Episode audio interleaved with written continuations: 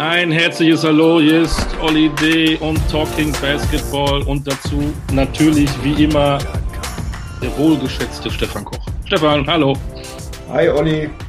Weißt du eigentlich, dass wir diesen Podcast schon ein Jahr lang machen? Äh, nein, aber das erklärt, warum ich in diesem letzten Jahr um zehn gealtert bin. Dieser ständige Kontakt mit dir, der zehrt doch sehr an mir. Aber ich mache trotzdem weiter. Ja, dann werde ich den Fleurop-Gruß, den ich eben bestellt habe, zu dir wieder abbestellen. Ich wollte dir eigentlich eine Freude machen, aber das vergessen wir dann. Und machen einfach weiter, denn zu unserem Jubiläum haben wir natürlich auch wieder einen Hochkaräter des deutschen Basketballs eingeladen. Ein Mainzelmännchen. Ja, ist ein, ist ein Mainzelmännchen und wir hatten ja äh, zuletzt Luis Olindi, ja. der aus einer Basketballfamilie kommt und das gilt für unseren heutigen Gast eigentlich auch. Das ist auch einer, der. Wieso eigentlich? Bitte? Wieso eigentlich? Nee, ja, das eigentlich können wir streichen. ja. Normalerweise mache ich doch den Korinthenkacker. Ja, eben. okay, Payback, I got it. Also einer, der auch aus einer Basketballfamilie kommt, einer, der eine sehr, sehr beeindruckende Spieler- und Trainerkarriere hingelegt hat und äh, ja, einer, der ähm, sehr, sehr offen ist in der Kommunikation, der sehr lustig ist und deswegen äh, freue ich mich heute drauf, äh, dass der bei uns ist. Der, der ist ja sogar im doppelten Sinne äh, ein Kollege von dir. Ne? Einerseits auf der, auf der Trainerbank, andererseits hat er ja tatsächlich auch äh, auf unserer Seite gesessen als, als Kommentator seinerzeit. Ich habe ich, ich hab mit ihm zusammen Spiele gemacht. Wir, wir, wir waren ein Kommentatoren-Duo. Oh. Legendär. Das waren die Zeiten, wo ich noch gemeint habe, als Kommentator muss man eine Krawatte tragen. Und er hat sich dann allen Ernstes mir angepasst und hat sich auch so einen Strick umgebunden. War cool, war richtig cool. Jetzt muss ich dich ja fragen, bevor wir den reinholen, welches Duo ist denn eigentlich besser? Dieses äh, Podcast-Duo, Koch-Dütschke oder seinerzeit das Kommentatoren-Duo?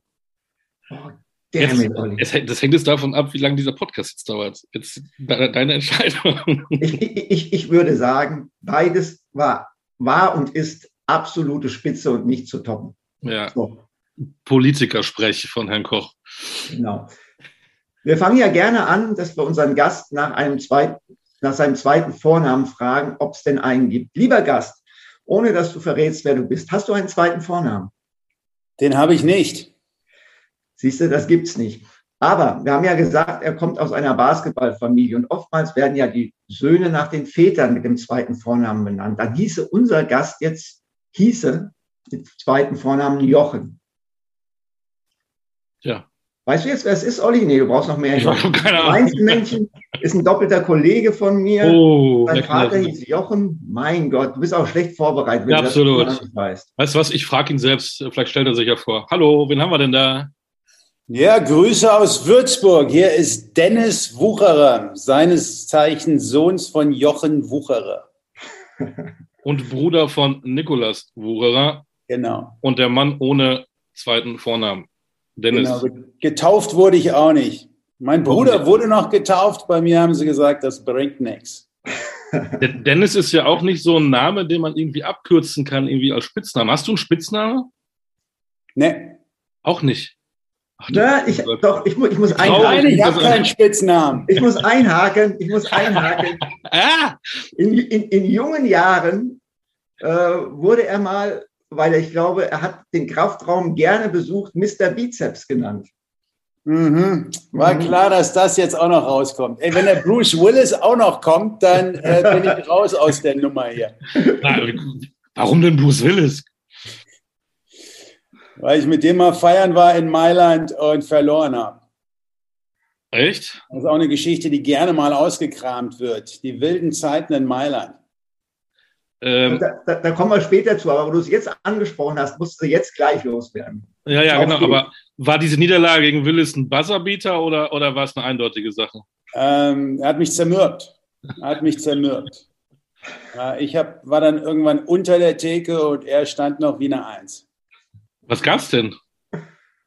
Er hat Wodka pur getrunken und ich, ich, war da, ich war, wir waren, wir waren nicht trinkfest genug. Wir waren da eigentlich mit der gesamten Mannschaft ein bisschen feiern und während der Fashion Week in, in Mailand, die zweimal im Jahr da stattfindet und dann kommen eben viele Hochkaräter und ähm, Basketballteam, Fußballteam, Mailand, wir wurden da irgendwie immer gut behandelt und, und waren da, wo, wo die wichtigen Leute waren. Und, und plötzlich stand Bruce vor uns ähm, und hat gemerkt, hier, da sind ein paar, ein paar Jungs, die, die, die Englisch reden und irgendwie auch eine gewisse Größe haben. Er selbst ist auch relativ groß. Also Robert De Niro ist davor auch an uns vorbeigegangen. Den habe ich nicht gesehen, weil ich über ihn drüber geguckt habe.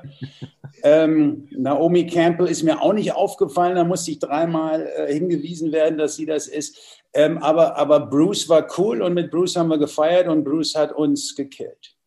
Jetzt muss ich aber fragen, wieso fällt einem Naomi Campbell nicht auf? Ich, ich habe da hübschere gesehen. So. Klares Statement. ähm, du bist ja einer, der gerne entscheidet, deswegen bist du auch Trainer geworden. Ist das du entscheiden, wollen wir über deine jetzige Situation reden oder wollen wir anfangen beim TV Oppenheim? ja, gerne vorne. gerne am Anfang. Gut. Gut. Gute Zeiten. Also sind es jetzt schlechte Zeiten? Ähm, ja, jetzt gerade, Stefan sagt ja, dass ich da die illustre äh, Basketball-Coaching-Karriere schon hingelegt habe. Also stagniert ja gerade ein bisschen. Ne? Und, und äh, Stefan hat da, hat da eine ganz andere Karriere schon hingelegt. Also ich, ich war noch nicht zweimal Trainer des Jahres oder Pokalsieger. Ne? Ich, ich hoffe, die Zeiten kommen dann irgendwann noch. Dennis, ich habe das auch noch nicht. im Moment auch, Dennis. Meine Trainerkarriere stagniert auch. Ja. Meine auch übrigens. Fangen wir beim TV Oppenheim an, oder? Ja, gerne. Ähm, die Frage, die habe ich, glaube ich, auch dem Luis gestellt. Ähm, du hattest auch keinen Schnuller äh, als, als, als kleiner Fratze, sondern auch einen Basketball in, in deiner Wiege. Ähm, wir waren relativ breit aufgestellt. Ähm, unsere Eltern von, von Nico und mir, die haben uns alles ähm, angeboten. Ähm, als kleiner, ja, Stöpke spielte erst immer mal ein bisschen Fußball. Ähm, Basketball natürlich auch, weil eben unsere Eltern beide Basketball gespielt haben und wir da natürlich auch so ein bisschen in, in, in der Basketballhalle groß geworden sind. Aber gleichzeitig haben wir auch Tennis gespielt und waren auch ein Teil eines relativ ambitionierten äh, Skiclubs. Und, und von diesen vier ähm, Sportarten, die wir alle überdurchschnittlich gut immer konnten, ähm, sind dann halt peu à peu welche weggefallen und irgendwann ist in meinem Fall war es Tennis und, und Basketball hängen geblieben. Bis ich 17 war, dann musste ich mir entscheiden. Aber in Oppenheim, da haben wir mit Basketball angefangen, weil unsere Eltern dort eben diesen Verein aufgebaut haben, in Verbindung mit dem Gymnasium, wo unsere Eltern ähm, gelehrt haben. Lehrer waren 20 Jahre und, und da sind wir aufgewachsen, mein Bruder und ich. Und, und das, das, das war eine großartige Zeit. Meine Mutter hat da Bundesliga gespielt, mein, mein Vater war der Coach und, und er war auch unser Coach in der Jugend und, und der Schlüsselbund war groß, der manchmal in unsere Richtung geflogen ist. Gibt, denn, gibt es denn Basketballtalent auch in Genen oder muss man alles hart erarbeiten? Hm. Hm. Ähm, Entschuldigung. Jetzt wird es direkt tief. ähm, ich glaube, so ein bisschen in den Genen, das, das, das hilft. Es hilft wahrscheinlich auch, wenn die Eltern es irgendwie gespielt haben und wenn man damit eben früh in Kontakt kommt. Und wenn an der Hauswand eben dann auch ein Basketballkorb montiert wird, an dem eben eifrig geschossen wird ne? und, und gespielt wird und sich mit dem Thema früh befasst wird. Ähm, andererseits, Dirk Nowitzki hat damit auch relativ spät angefangen und da waren die Gene eher die Handballgene des Papas und und das hat auch ganz gut funktioniert, vielleicht sogar noch ein Stückchen besser. Insofern, ich glaube, es geht beides. Genauso wie als Coach kannst du eben auch ein guter Coach sein, wenn du früher mal ein guter Spieler warst. Oder du kannst Trinkieri sein, der früh gemerkt hat, dass das mit dem Spielen ist nicht so meins und ich werde Coach. Also es ist eine Menge möglich und, und eben auch so im Basketball. Ne? Wenn wir jetzt bei, bei dir schauen, Oppenheim ging es los, dann bist du aber schon relativ früh mal für ein Jahr in die Highschool in die USA. Ähm, war das Basketball motiviert oder eher, ey, ich will mal darüber, bin ein junger Kerl, das gucke ich mir mal an, USA, andere Lebenseinstellungen. Was war da so der Hintergrund, warum du das gemacht hast? Ähm, wir wurden dahin geschickt sozusagen. Ähm, damals äh, so Junioren-Nationalspieler und in meinem Jahrgang gehörte ich da so zu den Besseren. Und da wurden die drei Besten, glaube ich, ähm, in die USA geschickt, weil es hieß, geh da mal hin ähm, und, und, und lerne mal. Ne? Ähm, und das waren damals, mein Jahrgang war das noch Malik Rudigkeit und Markus Kück. Der eine hat in Bramsche dann lange Bundesliga gespielt, der andere in Ludwigsburg. Ähm, und wir wurden da quasi vom DBB ähm, im Rahmen eines fingierten Austauschprogramms, also da ist keiner für uns zurückgekommen, sondern wir sind dahin und haben an der Highschool Basketball gespielt. Und bei manchen war das so ein bisschen glücklicher und die haben, die haben da tatsächlich was gelernt und, und andere sind dahin und haben denen da vor Ort eben zeigen müssen, wie es geht. Das war jetzt in mein Fall, war das dass die Highschool, äh, an die ich gekommen bin in Florida, dass, dass die eben im Jahr vorher zwei gewonnen hat und 28 Mal verloren hat. Dementsprechend ähm, schwierig, dass da vor Ort war. Zum Glück kam noch ein kanadischer Austauschstudent und, und dann haben wir das relativ schnell ähm, so verändert, dass sie den gesamten Schedule, also das Programm, die großen äh, Highschools, die wir dann spielen mussten, durften, dass sie das alles äh, verändert haben, dass wir da eben eine Competition hatten. Und, aber so richtig viel dazugelernt habe ich nicht, außer außer der Erfahrung, einfach mal ein Jahr von zu Hause weg und, und äh, so ein bisschen auf sich alleine gestellt zu sein. Und dann bist du zurück und dann war es äh, das Teilzeitinternat in Langen, das, das, das, das BTI. Wie, wie hast du das koordiniert, organisiert, Lebensmittelpunkt, Schule in Mainz und dann Basketball in Langen? Dann hatte ich zum Glück meinen Bruder und hab mit Nico habe ich zusammen in, in Langen gespielt. Nico hat davor schon ein Jahr in Langen gespielt, in dem Aufstiegsjahr. Ähm, davor war er in Offenbach mit, mit Henrik Rödel lange gespielt, zweite Liga.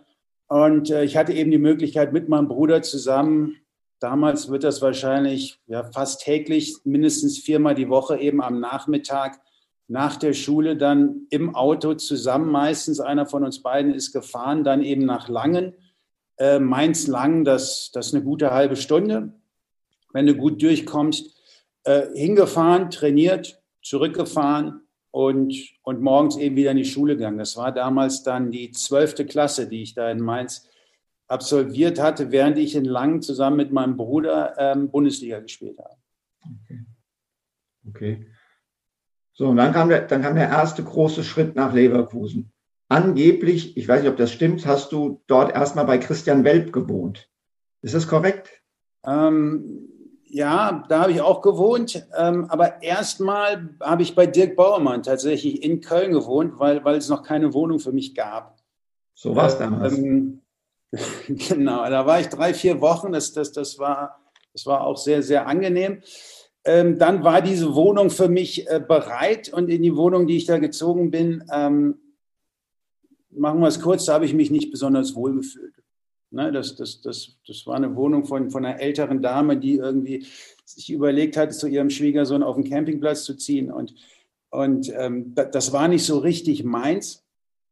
Ähm, dazu war ich eben von Mainz auch entfernt. Ich, ich war da in der, in, der, in der 13, musste da auch irgendwie an meinem Abitur schrauben.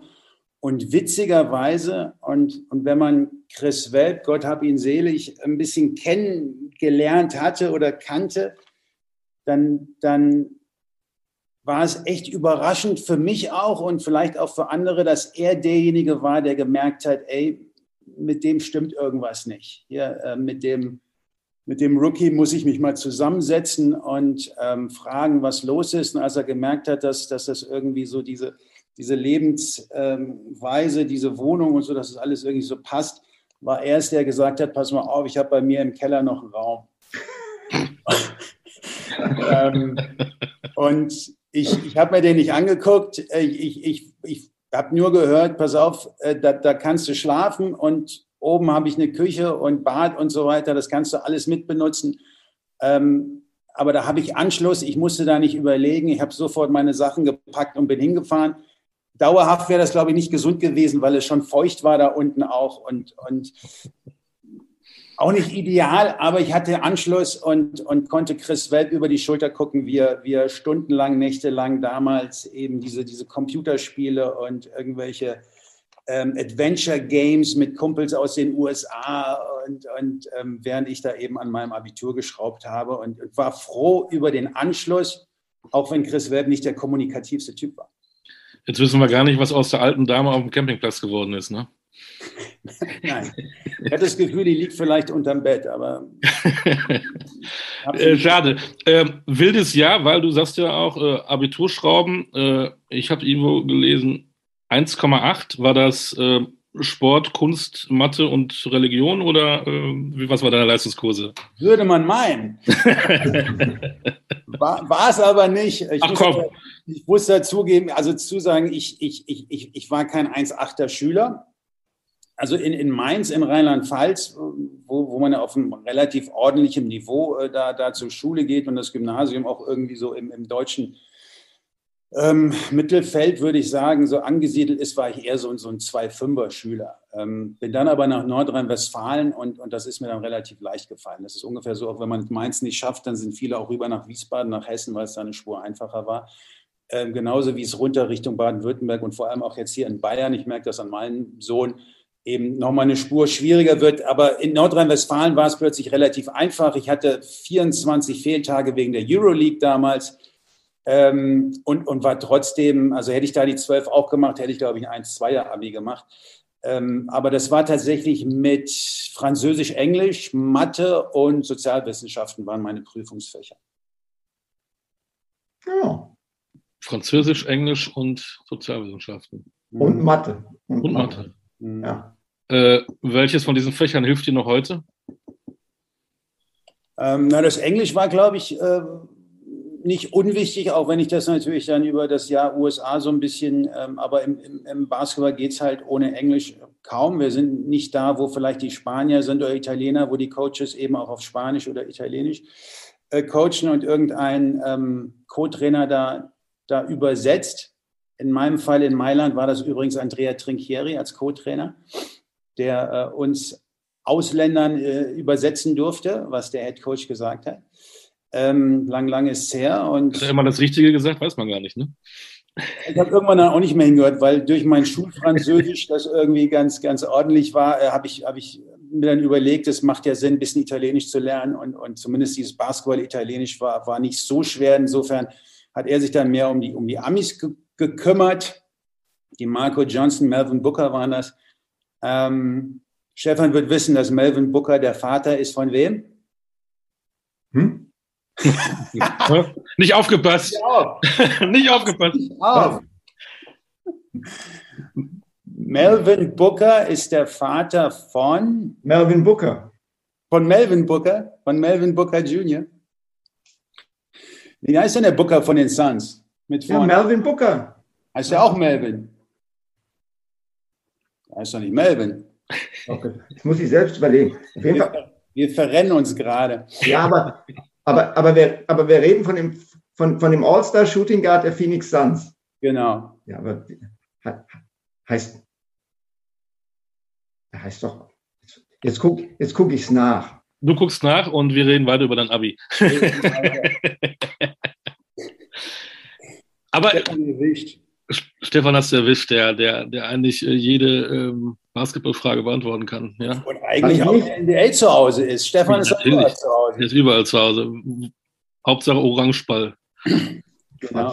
Jetzt, jetzt fällt mir es ein. Ich, ich jetzt fällt es ihm ein, wo er nachgeguckt hat, fällt es ihm ein. Nein, nein, jetzt fällt mir es ein, weil ich habe, heißt so ähnlich, Devin Booker. Devin, Devin Booker. Booker. Genau. Und ich habe den Vater gespielt in Mailand damals. Toller Devin Booker.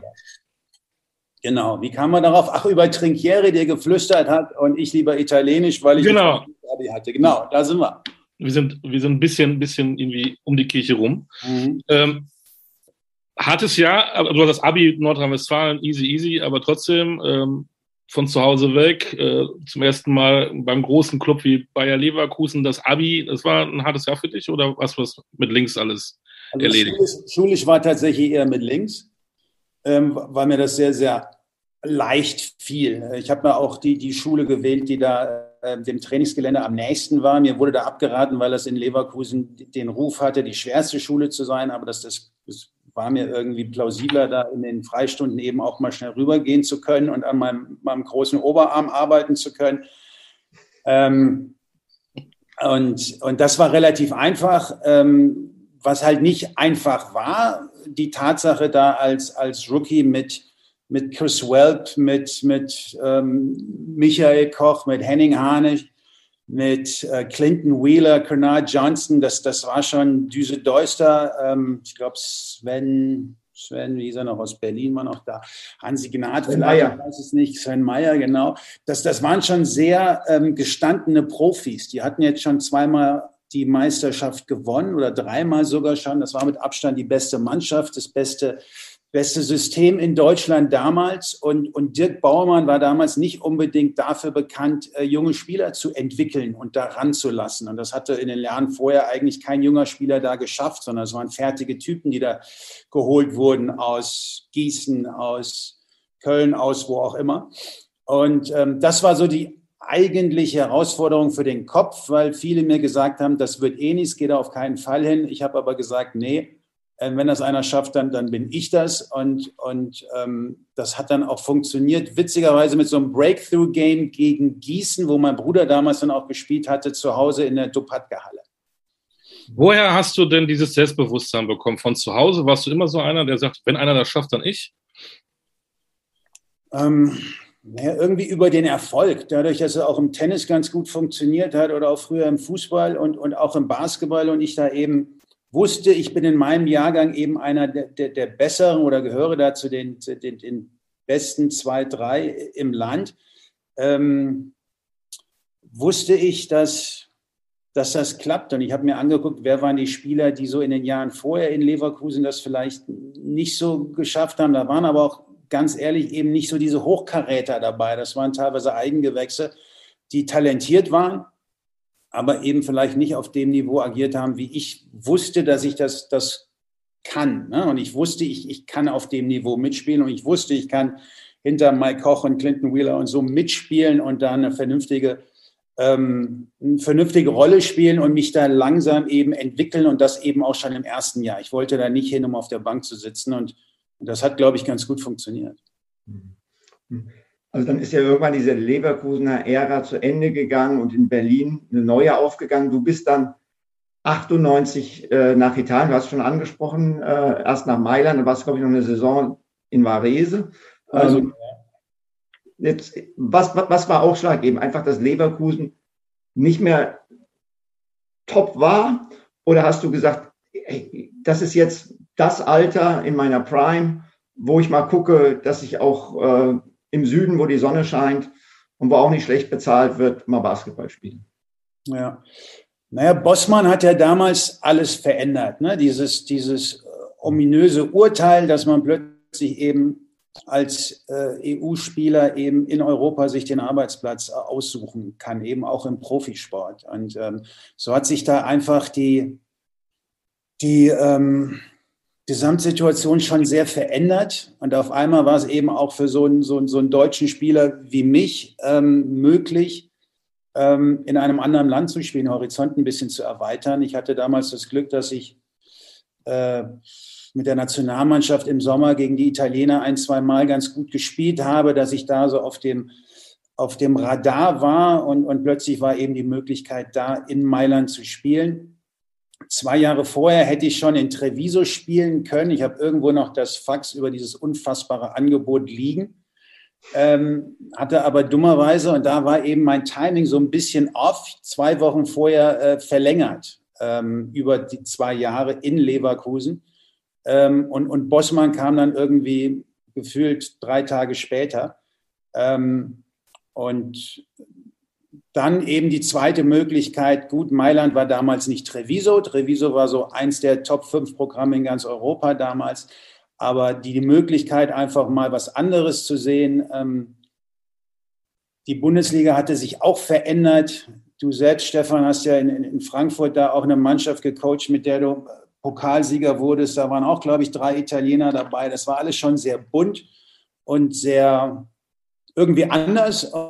Und dementsprechend habe ich mich da auch verändert und dachte, dass vielleicht Italien da ähm, eine interessante Alternative war.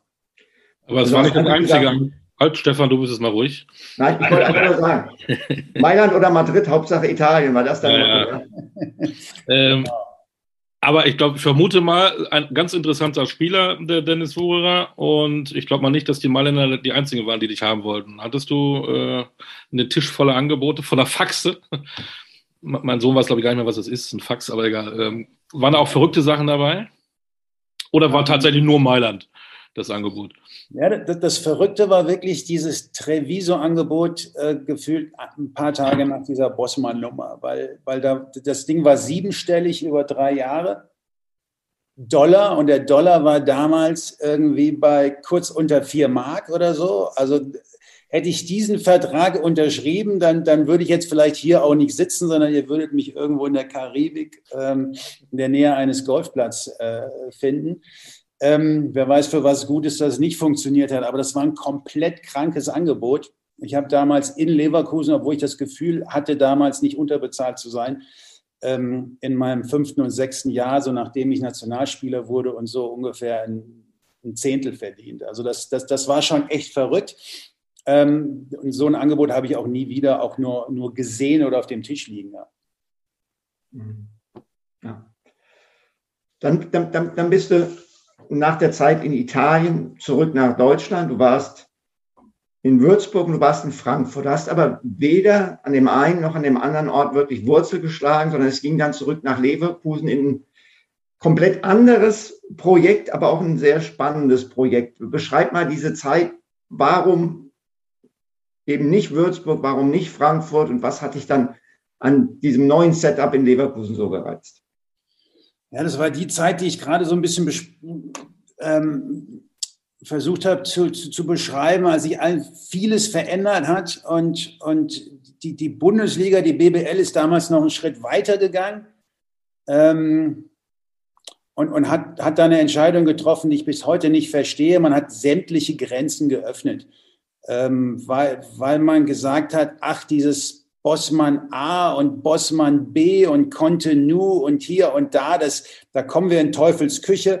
Ähm, lass uns die Grenzen aufmachen, das ist einfacher, obwohl andere Länder, damals die Franzosen, äh, auch die Italiener, die waren relativ schnell bei sechs von zwölf einheimisch und der Rest ist egal. Die Spanier haben immer so ihr eigenes Ding gemacht, deswegen ist, man, ist es da so interessant, wenn man wenn man als Ami irgendwie noch einen europäischen Pass hat. Das haben die ja bis heute durchgezogen. Deutschland hat die Grenzen aufgemacht und plötzlich haben, haben die Bundesligisten rein theoretisch und teilweise haben sie das auch gemacht, mit zehn Amis gespielt. Und, und die waren teilweise auch einfach nicht gut. Ne? Das war, das war zweit, das war nicht zweitklassig, das war, das war dritt- oder viertklassig, was da in Deutschland aufgetaucht ist. Es war aber günstig und man konnte irgendwie da mit ein bisschen Glück eben Bundesliga spielen. Und da kam dieses, ähm, diese Idee von, von Leverkusen einen anderen Weg zu gehen, nämlich ähm, wieder Deutsch. Mit mir, damals habe ich Deman Green und, und Sven Schulze mitgelotst dahin, plus noch anderen interessanten ähm, jüngeren Deutschen wie, wie Ali Segelke, Arthur Koloczewski erinnere ich mich. Und das aber in Verbindung mit guter Qualität auf den Ausländerpositionen. Wir hatten damals John Best und, und ähm, Nate Fox, auch ihn hab, hab Gott selig. Ähm, das war ein anderes Projekt. Ich sollte da so ein bisschen der, der, der Captain der Nummer sein und der Anführer und, und wir sind da so ein bisschen gegen den Strom geschwommen und, und das hat Spaß gemacht. Das war gut. Also wir haben so Motivation gezogen. Äh, egal gegen wen wir gespielt haben, haben wir auf die Gegenseite geguckt und gesagt, guck mal hier, da, da kommt wieder hier so eine, so eine, so eine Ami-Truppe, ähm, mit, mit zehn Ausländern und, und, und wir so dagegen geschwommen und das war erfolgreicher, als uns, glaube ich, viele zugemutet hatten. Und das, das war eine interessante Phase, diese drei Jahre. Und ich glaube, persönlich habe ich da auch meine drei besten Jahre gespielt.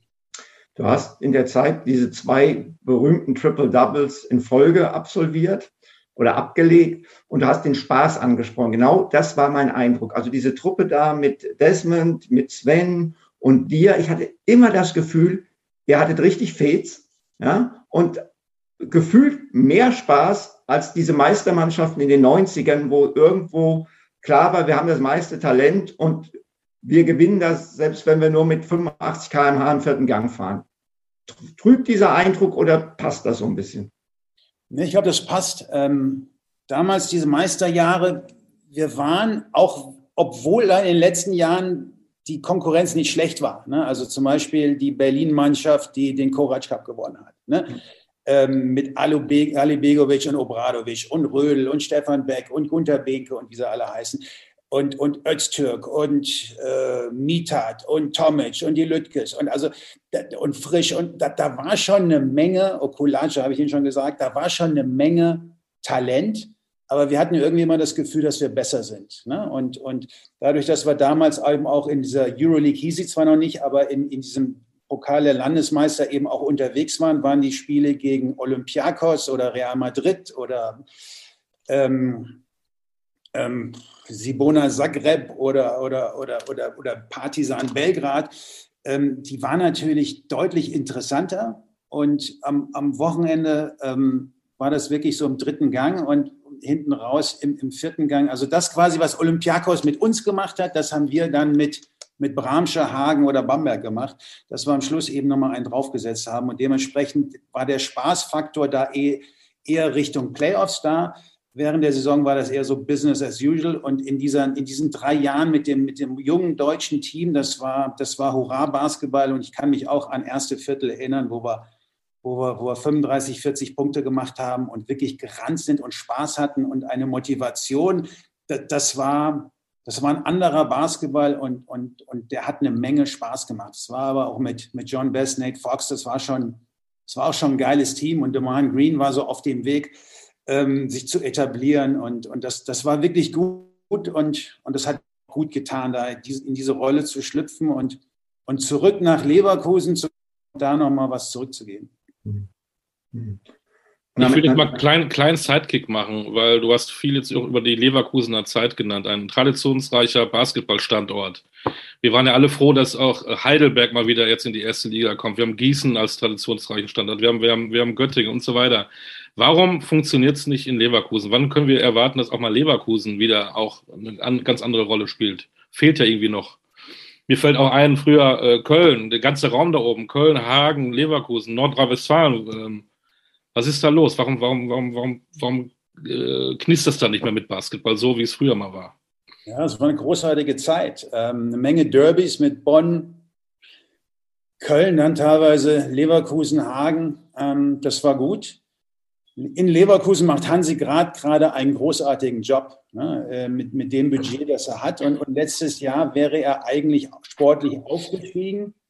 Aber trotz einem großen Sponsor im Rücken mit, mit Bayer hat man es nicht geschafft, da einen äh, frühzeitig zu sagen, das sollten wir aufsteigen jetzt in den Playoffs. Die Lizenzunterlagen müssen ja ein bisschen früher eingereicht werden. Konnte man nicht sagen, wir kriegen das hin. Ähm, diese 2,53 Millionen zu stemmen, die es braucht, um in der Bundesliga eben an den Start zu gehen. Ähm, und das war eine große Enttäuschung, auch für mich persönlich, weil, weil A, Hansi Gnad, persönlich guter Freund, da einen Riesenjob gemacht hat die letzten äh, Jahre mit wirklich ganz überschaubarem Budget und weil es einfach der Region gut tun würde. Aber ähm, damals, als dann im dritten Jahr in, in, diesem Stint, von dem wir gerade gesprochen haben, ich in Leverkusen war, die dass, dass, dass die immer noch weniger ähm, Budget da war und, und der, der Geldhahn so langsam komplett zugedreht wurde, ähm, ist einfach alles in, in, in, den, in den Fußball gelaufen. Und ähm, das, das war ein bisschen, das war ein Leverkusen am Ende, das ich so nicht kannte. Denn als ich nach Leverkusen kam, war Leverkusen gefühlt in jeder Sportart Bundesliga. Mhm. Ob Tischtennis, ob Boxen, egal wo in Leverkusen hast du auf höchstem Niveau ähm, Sport gesehen und betrieben. Und ähm, diese Dichte, die gab es, glaube ich, nirgendwo anders in Deutschland. Und das hat man komplett zugedreht, diesen Hahn, dass irgendwann die Volleyballer nach, Stefan, du weißt es besser, wo sind die Volleyballer hin? Nach Wuppertal, glaube ich. Die Handballer sind nach Dormagen. Genau. Die Leichtathleten, da hatten sie die tollste Halle, aber keiner ist mehr hin. Und, und irgendwie war alles beim Fußball und man musste das Stadion vergrößern und man brauchte eine Fußball-Damenmannschaft, um bei der Fußball-Weltmeisterschaft der Damen zwei Spieler austragen zu dürfen. Und da ist alles andere verblutet und ausgetrocknet. Und, und das war eine Zeit, die habe ich nie verstanden. Und ich habe auch nicht verstanden, wie man es nicht geschafft hat, letztes Jahr dem Hansi Gnad da ein Budget hinzustellen, dass er in die Bundesliga aufsteigen darf. Ähm, denn er macht da einen großartigen Job. Also ich, ich, ich glaube, die Möglichkeit wäre da. Aber ähm, irgendwie König Fußball regiert immer noch in, in, in Leverkusen und so richtig gebracht hat es nicht. Hat es nichts. Wir waren zeitlich zuletzt im Jahr 2005 Europameisterschaft, Vize-Europameister. Ist das dein größter Erfolg gewesen als Basketballer? Naja, zumindest diese einzige Medaille, die ich, die ich mir international da umhängen durfte. Ne? Ähm, und das Turnier, Turnier an sich und dieses Erlebnis, diesen Sommer da mitmachen zu dürfen, war natürlich, war natürlich spannend. Ähm, so ein persönlicher Erfolg hängt auch immer so ein bisschen damit zusammen, wie groß der Eigenanteil war und wie, wie sich das so angefühlt hat und inwieweit du es geschafft hast, als Spieler da auch deinen Teil beizutragen und, und auch gut zu sein. Und ähm, da, da, muss ich sagen, das war ich in dem Sommer nicht. Das war allerdings auch kaum jemand, weil. Ja, ja ihr, hattet, ihr hattet so einen NBA-Typen, ne, so einen großen Blonden, dem habt ihr, glaube ich, immer irgendwie den Ball zugeschachert und der hat die Murmel dann reingeworfen. Genau, so ungefähr sah das aus.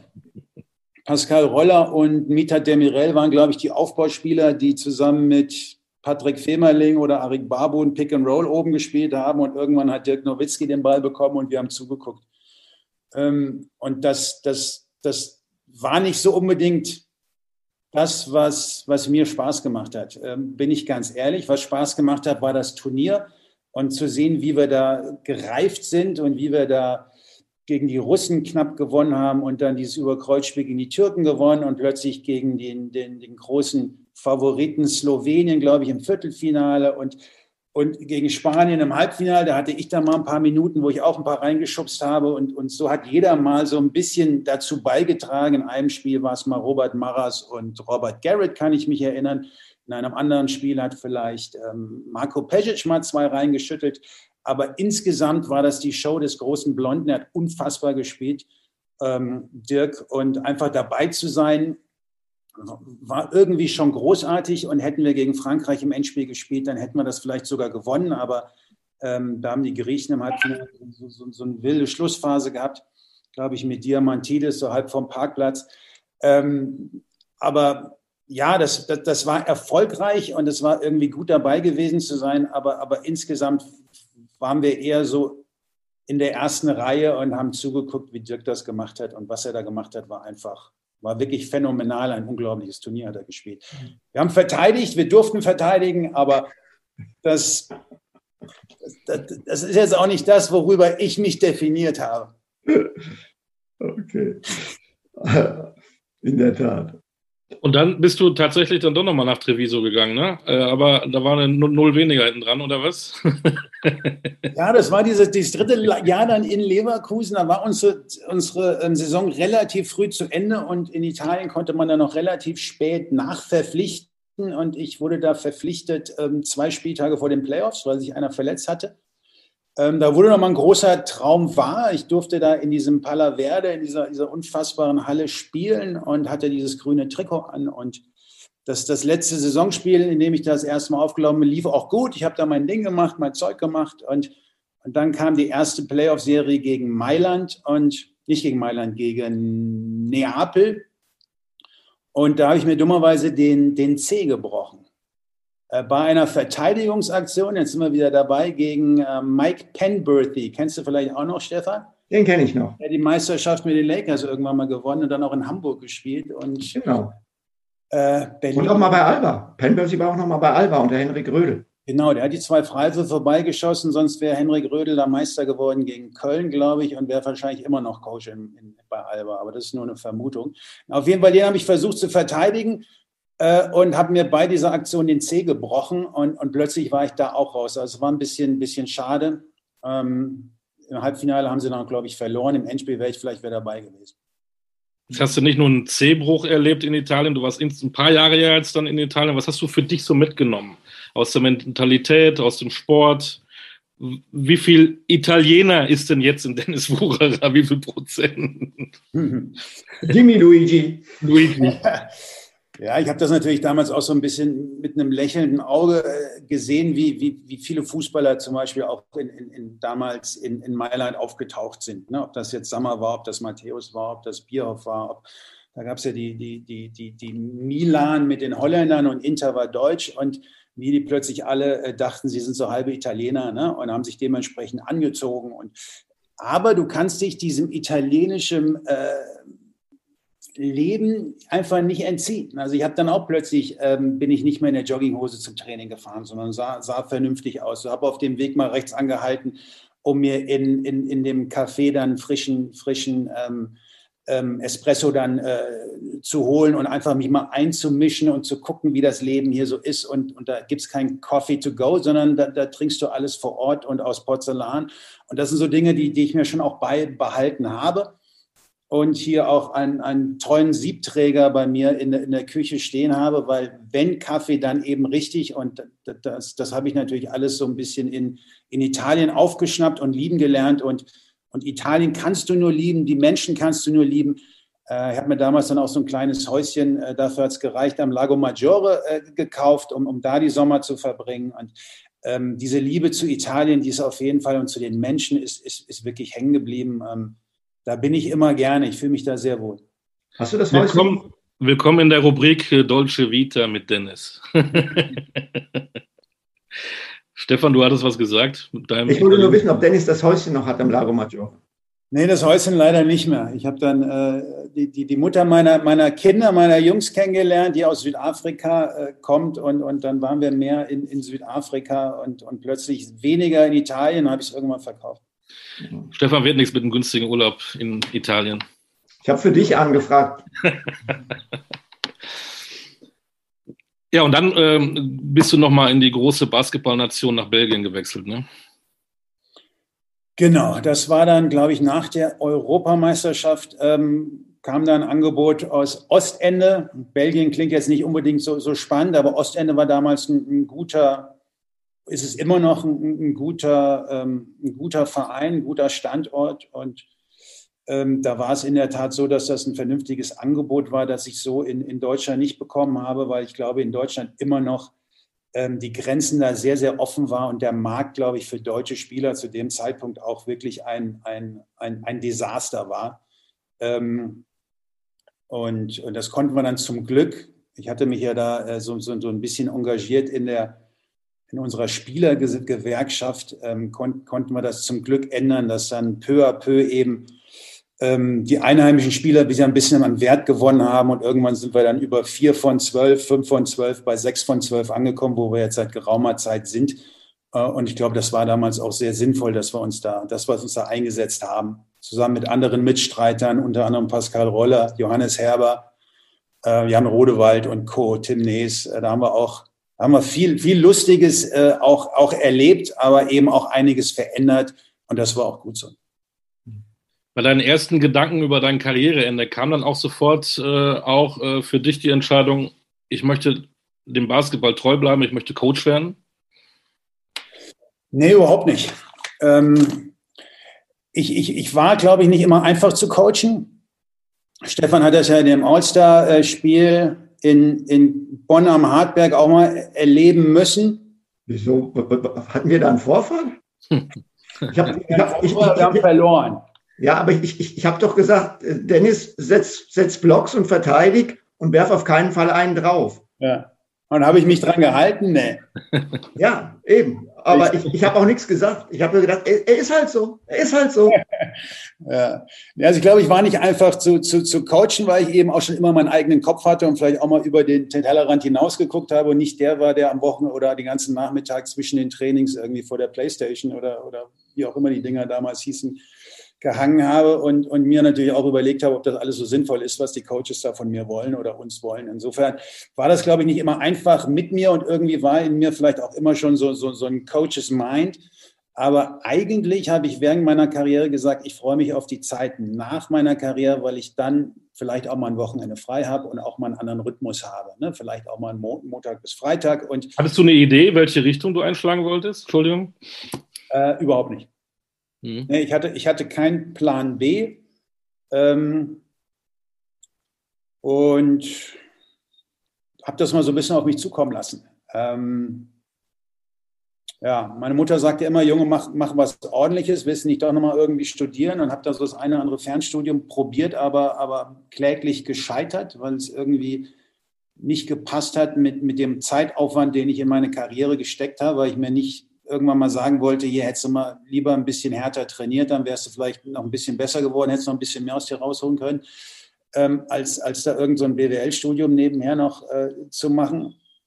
Ähm, ich, ich hatte nicht wirklich einen Plan B, aber dann kam zum Glück diese Möglichkeit eben zusammen mit, mit dem großen Stefan Koch bei Sport Digital, ähm, zwei Jahre lang für mich persönlich selbst 100 Spiele zu kommentieren, ähm, zu begleiten und und das war ein schöner Übergang vom, vom äh, Profi-Basketball, Selbstspieler hin zu immer noch am Spiel dran sein, ähm, dabei sein, die Atmosphäre weiter mitzunehmen, viel Unsinn zu erzählen, aber eben auch das grüne Licht zu haben, so zu sein, wie ich bin. Und, und da habe ich mich so ein bisschen reingefuchst in dieses Medium. Anfang war es eine Katastrophe, meine ersten Übertragungen, weil, weil mir das alles irgendwie zu viel war mit dem Mann im Ohr und, und diesen ganzen, diese ganzen äh, Kommandos, die man also bekommt, während man erzählt und, und versucht ein bisschen zu, zu, zu kommentieren, was da so alles passiert und auch ein bisschen Experte zu sein. Aber irgendwann hat das richtig Spaß gemacht. Ich habe da so ein bisschen den Dreh rausbekommen und, und wir haben da wirklich auch tolle Spiele, auch damals in der Euroleague in Bamberg zusammen kommentieren dürfen. Und das war, das war eine gute Zeit und ein guter Übergang. Vor allem Hamburg war immer cool, weil wir haben die, die Euroleague-Auswärtsspiele der deutschen Mannschaft, die haben wir in Hamburg aus dem Studio, aus dem Studio Hamburg kommentiert. Und zwar immer im Doppelkommentar. Das war lustig, weil wurde immer eingeteilt. Erste Halbzeit macht Wucherer Offense Bamberg und Defense Partisan und Koch macht äh, Defense Bamberg und Offense Partisan und zweite Halbzeit vice versa. Das war echt cool. Ja, nee, das war, das war wirklich eine gute Zeit. Das, ja. war, das war ja quasi der Vorreiter von Magenta so ein bisschen. Ne? Diese Streaming-Nummer, äh, nur Verrückte, die das auch wirklich dann eingeschaltet haben, beziehungsweise dafür Geld bezahlt haben, um uns dazuzuhören und eben den, den Sport auch sich anzugucken. Und, und das war echt eine gute Zeit. Wir haben da, das, das hat Spaß gemacht. Viel rumgereist natürlich auch und viel im Zug gesessen, aber insgesamt äh, war, war, das gut. Schon ein tolles Medium da, dieses, dieses, diese, dieses, dieses Fernsehen. Ja, und ich darf jetzt bei Stefan ab und zu der Mann im Ohr sein, ja. Äh, mhm. Das, äh, deswegen ist er ja auch so gut. Äh. Weil er mich ständig ablenkt. Aber du bist dann doch Coach geworden und bist jetzt nicht äh, Kollege bei Magenta, tatsächlich äh, irgendwann doch wieder in die Halle. Was, wie ist das äh, zustande gekommen? Ja, Dirk Baumann ist dafür verantwortlich. Ähm, Dirk ist so ein bisschen mein Mentor. Ich habe nicht nur sechs Jahre unter ihm gespielt, dann auch jetzt einen oder anderen Sommer eben auch 2005 in, in, in Belgrad mit der Nationalmannschaft, sondern ähm, er hat mich dann quasi ähm, zu sich in, in den Verband geholt und gesagt, pass mal auf, ich bin hier Bundestrainer und, und da ist noch eine U20-Nationalmannschaft und da ist noch eine A2-Nationalmannschaft, die soll ich auch irgendwie noch machen. Ich bräuchte da einen guten Mann, komm da mal vorbei, hast du Lust?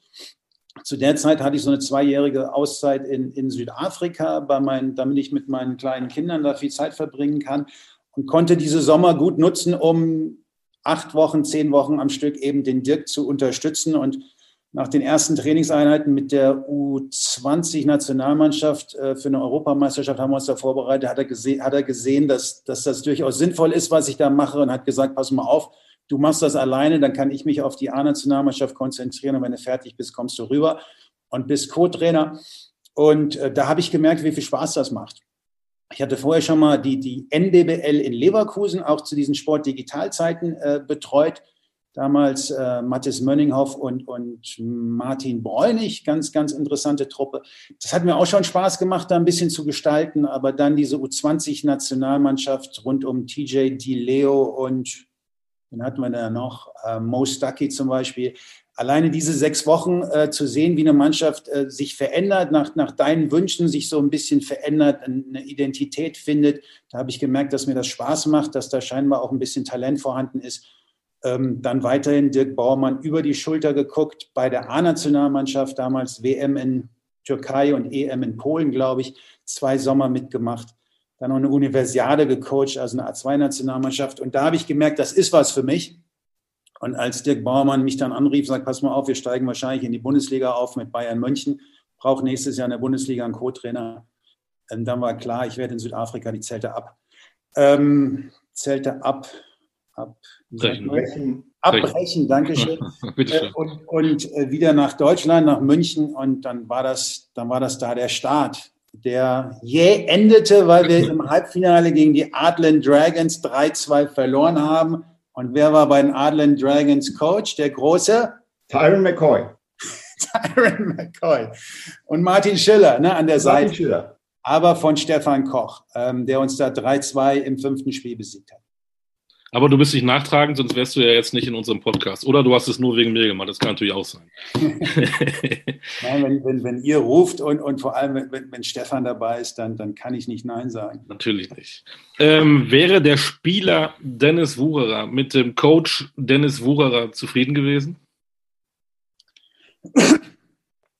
ähm, ich glaube schon. Ähm, ich, ich hatte ja viele Coaches ich hatte auch tolle Coaches, ähm, habe von Dirk Baumann viel mitgenommen, ähm, war kurz in bei Treviso unter Ettore Messina. Ähm, ich habe aber eben auch unter Coaches äh, gespielt, die, die nicht gut waren in, in, in meinen Augen. Und ich glaube, da hat man, da habe ich fast noch mehr mitgenommen nach dem Motto, wenn ich mal Coach bin, dann, dann mache ich es mach so auf keinen Fall. Ähm, und ich, ich, ich versuche beim Coachen und auch bei der Trainingsgestaltung und, und bei der Führung ähm, den Spaß so ein bisschen in den Vordergrund zu bringen. Also ich weiß, dass die Saisons einfach verdammt lang sind, dass äh, so die Phase von November, wenn es dann dunkel ist und viel regnet, bis hin zu März, bis die Sonne dann irgendwann wieder, wieder kommt, dass das eine lange Zeit ist in, in, der, in, der, in der Saison. Ähm, und wenn da so ein bisschen der Spaß verloren geht, dann, dann ist das immer zäh. Ich vergleiche das immer so mit einem Besuch beim, beim Zahnarzt. Ne? Und das ist echt ein langer Besuch dann von November bis März. Und, und ich, ich, versuche da so ein bisschen, bisschen Spaß da reinzubringen. Und, und man kann Basketball auch so lehren mit, mit Drills und Übungsformen, die keinen Spaß machen. Und manchmal muss man auch den einen oder anderen Drill machen, der, der, wo du weißt, der ist schwierig, aber der muss einfach mal sein. Aber man kann auch fast jede Übungsform oder jeden Drill so gestalten, ähm, dass es eben Spaß macht, dass, dass viel gespielt wird, dass viel Wettbewerb dabei ist und, und dass die Jungs ähm, eben sich dann auch auf den nächsten Tag wieder freuen äh, und, und zum Training kommen und bereit sind, besser zu werden, bereit sind, hart zu arbeiten, weil sie wissen, ähm, das wird wahrscheinlich auch Spaß machen. Und, und ich glaube, ich hätte, ich hätte unter mir als Coach, als Spieler, hätte ich ganz gut funktioniert, weil, weil, ähm, weil es einfach, weil, es, weil ich mich, glaube ich, auf die nächste Einheit eben auch gefreut hätte. Und, und ähm, das, das, was ich teilweise auch erlebt habe, eben ähm, mit, mit, alter balkanesischer Schule, sagen wir mal so, da kann Basketball, da kann dein Job eben auch, auch richtig nerven ne? und überhaupt keinen Spaß machen. Es gibt Coaches, die schaffen es, dir die, die, den letzten Spaß zu rauben. Und ähm, das, das, versuche ich eben nicht und, und deswegen glaube ich, hätte ich ganz gut funktioniert. Jetzt äh, gehen wir mal weiter. 2013 bist du dann nach Gießen, warst da vier Jahre. Was mich wirklich zutiefst beeindruckt hat, ist, dass du sportlich erfolgreich warst und gleichzeitig als alleinerziehender Vater zweier Söhne äh, das so herausragend gemanagt hast. Ich, ich kann es bis heute eigentlich nur bewundern und frage mich wirklich so ein bisschen, wie hast du das geschafft? Ich glaube, da gehört auch ein bisschen Glück dazu. Ähm, in dem letzten Jahr habe ich da auch noch mein, mein Studium an der, an der Trainerakademie in Köln abgeschlossen und musste da eben auch noch regelmäßig äh, einmal im Monat nach Köln, vier Tage. Ähm, und, und ja, ich hatte das Glück, dass wir eben von Anfang an erfolgreich waren. Damals in der Pro A, Neuanfang Gießen, nachdem es finanziell da äh, Probleme gab, man quasi zwangsabgestiegen ist. Ähm, mit geringem Budget haben wir da aber auch, oder habe ich Spieler gefunden, unter anderem TJ DiLeo, ähm, einen Cameron Wells, äh, mit dem wir die Chance hatten, eben erfolgreich zu spielen. Und, und durch den Erfolg hatte ich eben die Möglichkeit, auch die Trainings so zu legen, dass es eben als alleinerziehender Vater auch funktioniert hat. Ähm, ich wusste, dass meine Jungs eben um drei Uhr nach der Nachmittagsbetreuung fertig sind und ich wusste, im Idealfall muss ich bis 15 Uhr eben mit meinem Zeug, mit meinem Training fertig sein. Da haben wir dann ähm, Trainings konstruiert, die, die, die so ein bisschen anders waren. Ähm, aus meiner Zeit als Spieler kannte ich das so, dass, dass wir von 10 bis 12 und von 6 bis 8 quasi fünfmal die Woche trainiert haben. Das war so der Standardrhythmus. Wir haben dann zusammen mit dem Physiotherapeuten und dem Athletiktrainer Lukas Lai und den Co-Trainern haben wir, haben wir an einem ähm, Konzept gearbeitet, wie man diese vier Stunden auch vielleicht zusammen in, in einer Einheit eben machen kann, ob das der Körper überhaupt hinbekommt, ob das sinnvoll ist, ob das machbar ist. Und dann war so die Kernarbeitszeit zwischen 10 und 14 Uhr. Ähm, das hat sehr gut funktioniert äh, mit, mit anfänglichen äh, Schwierigkeiten, weil es der Körper dann einfach von den Spielern teilweise auch nicht gewohnt war, relativ lang bis zu drei, dreieinhalb Stunden da in der Halle zu sein und da Athletiktraining und Wurftraining und individuell und Basketball eben alles unter einen Hut zu bekommen. Aber da, da hatte ich eben die Möglichkeit, durch den Erfolg, den wir hatten, ähm, so ein bisschen zu experimentieren und, und mein berufliches Leben so ein bisschen um das private Leben herum aufzubauen. Und, und das hat gut funktioniert. Wir sind im zweiten Jahr aufgestiegen und ich hatte ein bisschen Kopfschmerzen vor den, dem ersten Bundesliga-Jahr, weil ich dachte, um Gottes Willen, ob das da auch so funktioniert mit, mit Kindern zu Hause, mit, mit dem Studium noch in, in, in Köln und eben auch hauptamtlich quasi äh, oder hauptberuflich äh, Cheftrainer einer Bundesligamannschaft, aber da hatten wir so einen wunderbaren ähm, Aufstiegsspirit in der Mannschaft und so tolle Spieler mit, mit Braden Hobbs noch, den wir dazu geholt haben. Ähm, zum Beispiel ähm, mit, mit Gabriel Olageni, den wir vom Bamberg noch losgeeist haben, relativ früh. Und eine Mannschaft, die wirklich funktioniert hat und da um die Playoffs mitgespielt hat. Und dann war das irgendwie ein Selbstläufer und ich hatte Narrenfreiheit und hat das eigentlich alles ganz gut funktioniert. So, das Ganze war ein Selbstläufer. Du warst erfolgreich, du warst bei den Fans extrem beliebt und trotzdem wurde 2017 war es dein Vertrag nicht verlängert, was in Gießen bei den Fans für einen richtigen Aufschrei gesorgt hat. Ähm, hattest du das erwartet oder hatte ich das sehr unerwartet getroffen in dem Moment? Und hat es dich getroffen, also auch in dem Sinne von, hast du dich verletzt gefühlt angesichts der Leistungen, die du für diesen Club erbracht hast? Ähm, ja, es war insgesamt unglücklich. Ähm, du hast ja, auch wenn ich in, in, Gießen gut angekommen bin und das gut funktioniert hat und, und wir da den, den Basketball wieder dahin gebracht hat, wo, wo er hingehört, nämlich da so ein bisschen im, damals zumindest im, im Tabellenmittelfeld etabliert in der Bundesliga, gibt es eben auch immer Menschen, die, die das nicht so sehen. Oder, oder das habe ich jetzt auch in Würzburg erlebt. Es gibt Menschen im Hintergrund, die, die dann vielleicht nicht deine besten Freunde sind und, und, und ähm,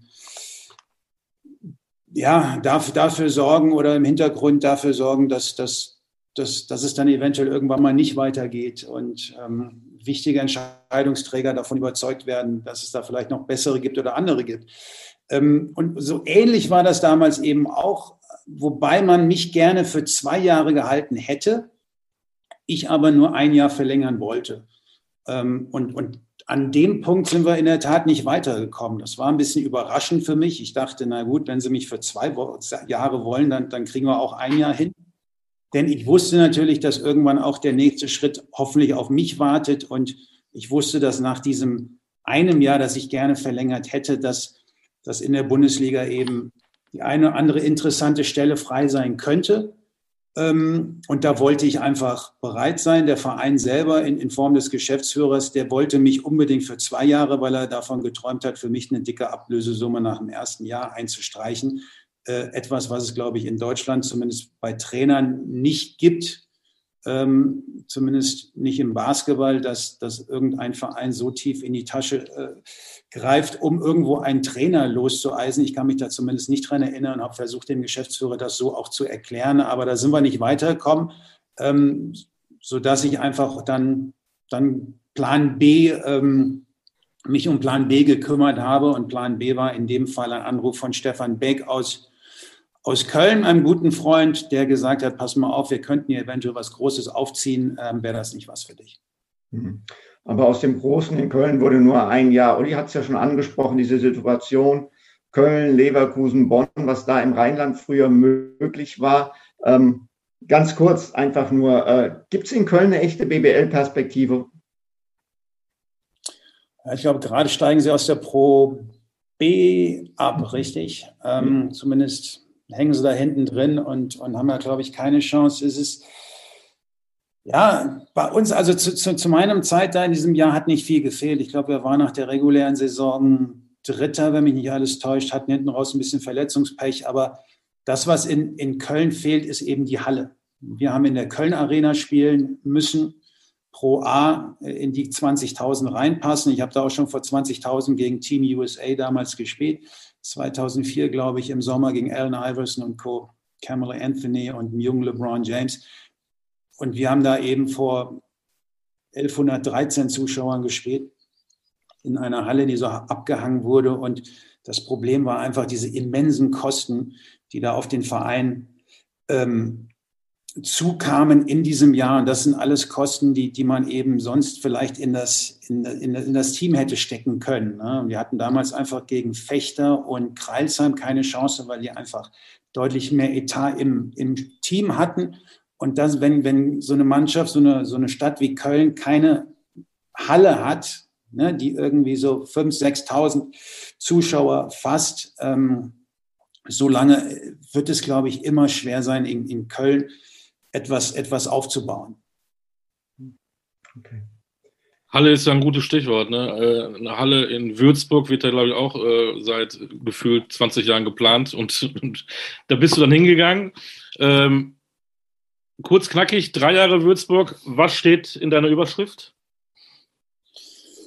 Ähm, ja, drei und ein bisschen. Ne? Ähm, also die ersten beiden Jahre waren super. Das war so der nächste Schritt für mich. Ähm, wir hatten plötzlich ein, ein, oder ich konnte mit einem Budget arbeiten, auch wenn das aus, aus der Zeit von Dirk Bauermann vor mir deutlich reduziert war, war das immer noch ein Budget, das, das locker das Doppelte von dem war oder mehr als das Doppelte, was ich in Gießen zur Verfügung hatte. Und auf einmal hattest du wirklich die Möglichkeit, von Anfang an auch mit den Playoffs zu liebäugeln und, und das auch als Ziel so ein bisschen ähm, auszugeben. Und, und im ersten Jahr standen wir in einem europäischen Finale, auch wenn das nur der Europe Cup war, aber auch da haben wir gegen ordentliche Teams gespielt. Wir hatten eine Mannschaft, die, die, die wunderbar war und am Ende waren wir Neunter und irgendwie mit, mit, einem, mit einem Sieg zu wenig eben nicht die Playoffs geschafft. Im zweiten Jahr waren wir, glaube ich, bei Abbruch der Saison, das war die Corona-Saison, waren wir, glaube ich, äh, siebter und bei dem Restprogramm hätten wir die Playoffs auch geschafft. Also da waren wir auf einem richtig guten Weg. Was mir damals wehgetan hat, dass wir uns dann bei, dieser, bei diesem Finalturnier in, in München, dass wir da nicht mitgemacht haben aus finanziellen Gründen. Ähm, ich glaube, die Mannschaft hätte das verdient gehabt. Und, und dann kam eben dieses, dieses dritte Jahr und die Corona-Zeit und die Halbierung des Budgets und plötzlich bist du eben, bist du eben eine Mannschaft, die im unteren Tabellen Fünftel, Sechstel, Siebtel eben finanziell angesiedelt ist und dementsprechend auch die Chancen groß sind, dass du nicht um die Playoffs spielst, sondern eher gegen den Abstieg. So ist das gekommen im dritten Jahr. Das war zäh, das war schwierig, ohne Zuschauer. Das war frustrierend und das hat keinen Spaß gemacht. Ähm, aber insgesamt war das hier in Würzburg ähm, eine großartige Zeit, weil wir uns einfach auch ähm, mit, meinen, mit meinen Jungs hier in Würzburg sehr gut, äh, sehr wohlfühlen, sehr zu Hause gefühlt haben. Ich hätte das natürlich sehr gerne im vierten Jahr auch zu Ende gebracht. Jetzt hattest du in Gießen äh, die Diskussion mit dem Geschäftsführer für Länge des Vertrages nach der Saison. In Würzburg kommt dann einer äh, zu dir und sagt, äh, Junge, äh, guck mal auf die Tabelle, sieht alles nicht mehr gut aus, äh, mach's gut. Größte Enttäuschung in deinem Basketballerleben? Ja, Steffen, äh, Stefan kennt das ja wahrscheinlich, das, das Gefühl. Ich glaube, das, das gehört zu einem Coach dazu. Das war jetzt mein erstes Mal im, im zehnten Jahr ähm, es war mir klar, dass das irgendwann mal passieren würde. Das ist einfach auch Teil des Geschäfts, dass mal jemand zu dir kommt, der im Regelfall ähm, nicht die Hälfte von dem Wissen hat, was, was, was, was du hast, ähm, gepusht von irgendwelchen Gesellschaftern im Hintergrund, die auch irgendwie über Monate hinweg ähm, da bearbeitet werden, die, die, die noch weniger Ahnung haben als der, der es dir dann am Ende sagt. Und, und die glauben dann, dass, dass jemand da, ähm, dass wir jetzt einen brauchen, der das irgendwie besser kann, ähm, weil, es auf dem wir irgendwie auf dem falschen Weg sind. Und, und natürlich tut das weh, ist ja keine Frage. Ne? Ähm, zumal das relativ früh war in der Saison. Nochmal, wir hatten wieder ein, ein sehr bescheidenen, bescheidenes Budget, mit dem du eben im, im unteren Tabellendrittel dich wiederfindest. Und wir standen nach zehn Spielen bei, bei drei Siegen und sieben Niederlagen. Ähm, vier Wochen vorher haben wir noch Bayern München zu Hause mit 20 geschlagen und plötzlich sagt ja einer, du kannst zu Hause bleiben. Das tut ein bisschen weh, ähm, zumal wir, glaube ich, zu dem Zeitpunkt 13. oder 14. waren, mit ein paar Mannschaften da äh, ähnlich, ähnliche, ähnliche Situationen und da fehlten ein oder zwei Siege zu Platz acht oder neun. Also da, da, das war noch früh und ähm, weiß auch bis heute nicht, was da genau die, die Idee war der, der Verantwortlichen, ob man geglaubt hat, dass man mit der Mannschaft um die Playoffs mitspielen muss. Ähm, Fakt ist, dass ich mit der Mannschaft natürlich nie, nie in, in, in irgendwelche Abstiegsbedrängnis gekommen wäre. Ähm, ich glaube, die Zeit hätte man mir ruhig noch geben können, ähm, über zehn Spiele hinweg ähm, mit den Jungs da in, in sichere Gefilde eben noch zu, zu, zu manövrieren. Und jetzt nach, nach einiger Zeit spielen sie auch wieder gut. Würzburg hat ein bisschen gedauert. Und, und jetzt gerade zeigen sie, dass sie, dass sie wieder wettbewerbsfähig sind, dass sie, dass sie viele knappe Spiele haben, dass sie auch genug gewinnen und, und sehr wahrscheinlich mit, mit dem Abstieg nichts zu tun haben. Aber klar, in dem Moment tut das natürlich weh. Ähm, denn ähm, ja, ich hätte, es, ich hätte es wirklich gerne dieses vierte Jahr zu Ende gecoacht, drei Wochen vorher beim Spiel gegen Bayern. Da hieß es noch, wir müssen uns zusammensetzen und über die nächsten Jahre reden. Vier Niederlagen später äh, stehst du da und, und wachst morgens auf und weißt nicht, was du mit dir machen sollst. Das Doofe ist ja, du bist ein deutscher Trainer und deutsche Trainer in der BBL sind das nicht gerade im Trend.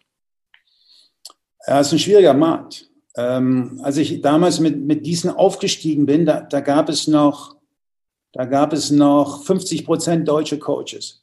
Das ist im internationalen Vergleich auch nicht viel, wenn du dir Italien, Spanien, Griechenland, Frankreich, so vergleichbare ähm, Ligen anguckst in Deutschland, da hast du in der Regel 15 von 18 Einheimische.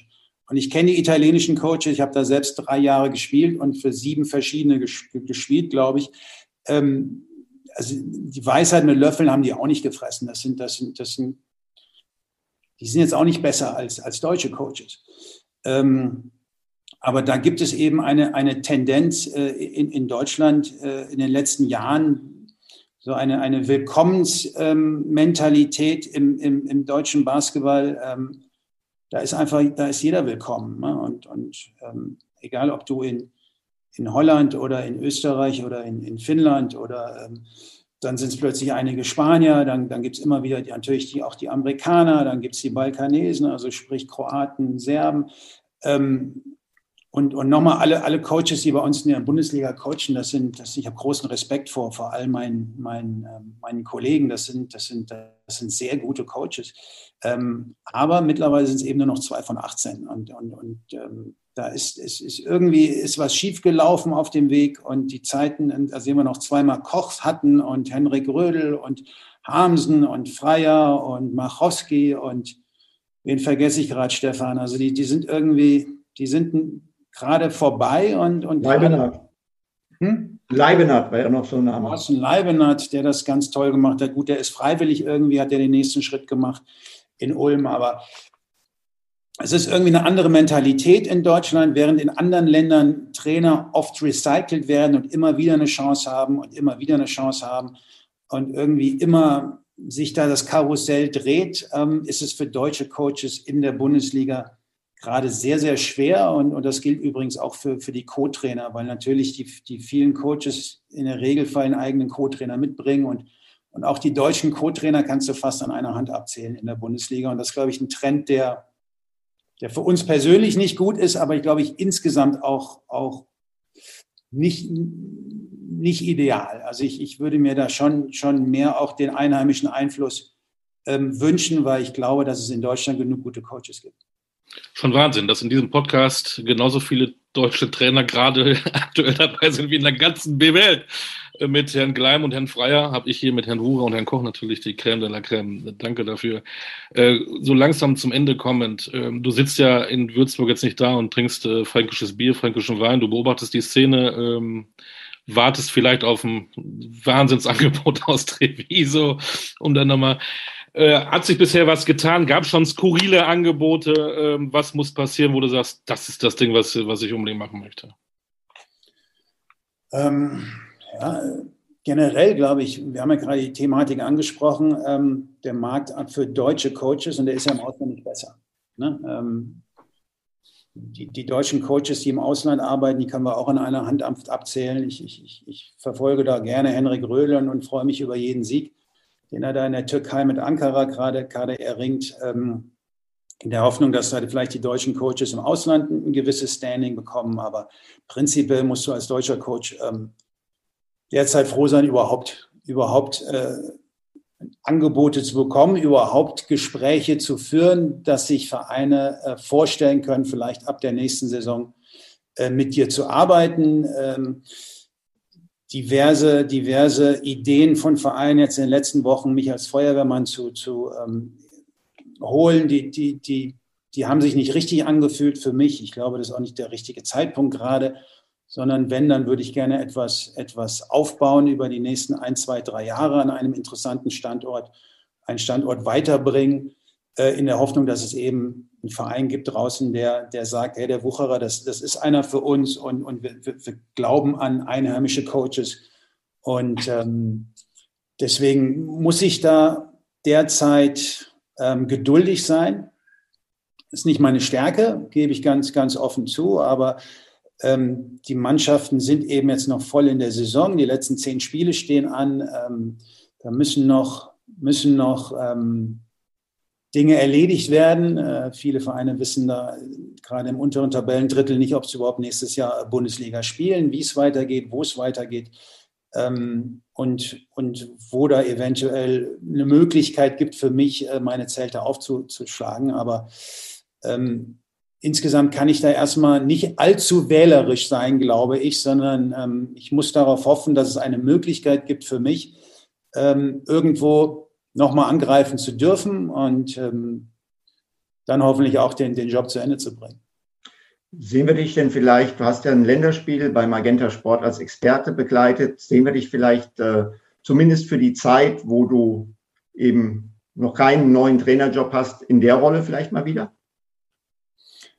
Ähm, ja, also die, die, dieses Medium hier Magenta Sport, ähm, auch wenn es die letzten Tage bei mir immer so ein bisschen geruckelt hat, bei meinen, bei meinen äh, wenn ich geguckt habe, ähm, macht eine Menge Spaß. Ähm, und, und, und zurzeit würde ich auch äh, mein Dasein hier zu Hause ohne, ohne Magenta und ohne die Euroleague und ohne äh, die vielen Basketballspiele, die ich verfolge, ähm, nur, nur schwer überleben. Ähm, das ist ein, richtig spannendes Feld und auch, auch diese, diese, diese Nummer ähm, da beim Länderspiel, das wir aus der Box in München, diesmal nicht in Hamburg, ähm, da kommentiert haben in Israel, das hat, das hat eine Menge Spaß gemacht. Also für mich, glaube ich, macht es gerade keinen Sinn, Bundesliga-Spiele mitzukommentieren, da Experte zu sein, wenn du, wenn du selbst einer der Coaches bist, den es während der Saison erwischt hat. Ähm, aber internationale Spiele, Euroleague-Spiele, Eurocup, Länderspiele, ähm, da bin ich bin ich, bin ich bereit und gucken wir mal, ob ich da nicht in den nächsten Wochen nochmal irgendwo auftauche. Denn, denn Spaß macht es mir und, und ähm, ein bisschen Talent scheint da vielleicht auch immer noch zu stecken. Das auf jeden Fall. Stichwort Talent. Wo liegt dein Handicap im Moment beim Golf und wie viel spielst du? Ich spiele viel, aber das Handicap stagniert. Und das ist auch, äh, das ist hochgradig frustrierend gerade, muss ich ganz ehrlich sagen. Denn ich bin an einem Punkt angekommen, wo es, glaube ich, einfach nicht besser wird, zumindest nicht, wenn du, wenn du einfach so für dich spielst und glaubst, du, du, du, musst besser werden, nur weil du spielst. Ich glaube, jetzt müsste ich mir mal einen Trainer nehmen. Ich habe in meinem Leben noch nie eine Golftrainerstunde gehabt. Ich bin so, so ein Autodidakt, der da der sich ja selbst ein bisschen beigebracht hat. Ich bin beim Handicap 5,2 angekommen. Ich war letzte Saison schon mal bei 4,6. Aber verdammt gut. Falsche Richtung Und das ist okay. Ich kann, ich, ich, ich weiß, wo der Ball hingeht und ich kann wahrscheinlich fast jeden Platz irgendwie auf der Welt mittlerweile spielen und mit einem vernünftigen Gefühl. Aber es wird nicht besser und dementsprechend ähm, muss ich das ein bisschen reduzieren, weil sonst das, das Frustrationslevel da unnötig in die Höhe schießt. Man hört keine einfachen Zeiten für Dennis Wucherer. aber der Sommer steht vor der Tür. Wir hoffen, dass dein Handicap wieder nach oben geht. Lass aber dein, dein, dein Handy immer an. Möglicherweise das Handicap muss nach unten gehen. Nach unten gehen, ja, ja. ja da, da, ich wollte dir nochmal die Chance geben, dass du nochmal hier äh, als Erbsenzähler um die Ecke kommst. äh, lass dein Handy an, vielleicht ruft ja dann doch irgendwann einer an, wo du sagst, Gott sei Dank hat jemand Handy angehabt. Ähm, Dennis, wir beobachten das. Danke für deine Zeit. Ich glaube, es war auch eher so, äh, Dennis Wucherer Teil 1. Ich glaube, wir müssen uns irgendwann nochmal weiter unterhalten. Äh, da gibt es, glaube ich, noch viel zu erzählen. Ja, also wir sind nicht wirklich zu allem gekommen, ne? Auch so. so genau. Und ich, mich würde auch nochmal interessieren, was das für andere Mädels waren neben Cindy Crawford, wenn du die schon nicht mal wahrnimmst. Naomi Campbell, passt doch Naomi mal Campbell was. Cindy Crawford hätte ich erkannt. also, ach, Naomi Campbell, ja, das ist nicht so meine Welt, weißt du. Dem, dem rechten Mundwinkel. Ja, ja. Das ist, glaube ich, auch zu alt für mich. Auch noch, genau. Das müssen wir alles noch besprechen. Wir haben noch einiges zu tun. Ja. Auf jeden Fall wünschen wir dir. Äh, auf jeden Fall wünschen wir dir beruflich viel Erfolg und äh, auf dem Golfplatz und bleib vor allen Dingen gesund. Ebenso. Ja. Danke für deine Zeit. Danke. Und ich mache noch einen Aufruf am Schluss. Äh, liebe Basketballvereine in Deutschland, Dennis Wucherer ist ein verdammt guter Coach. Habt's gehört und macht was draus. Und er ist ein guter Mensch. Das hat bei dir auch gut funktioniert, Stefan, oder? Ich bin, ich bin, ich bin, ich habe Olli auf dem Ohr. Ich habe, ich habe meinen Traumjob, verstehst? du? Ich habe Olli auf dem Ohr. Und du gehörst da zu den Besten. Aber trotzdem vermisse ich dich an der Seitenlinie, muss ich ganz ehrlich sagen. Dich und andere, aber das haben wir ja schon thematisiert. Ja, aber ich, ich meine, die Schiedsrichter, die vermissen mich nicht. Auch das werden wir beim nächsten Mal besprechen. Äh, danke euch. Nochmal der Hinweis, das waren zwei Trainer, zwei deutsche Trainer hier im Podcast, genauso viele wie in der ganzen BWL für mich. Ein Treppenwitz. In diesem Sinne, was zum Nachdenken am Ende. Alles Gute, das war Talking Basketball. Dennis, dir alles Gute. Stefan natürlich dir auch. Wenn der Blumenstrauß kommt, kannst du ihn behalten. Musst du nicht Danke. Ne? Auf das nächste Jahr. Alles Gute, macht's gut. Das war Talking Basketball. Holiday. Bis bald. Ciao. Ciao, ciao.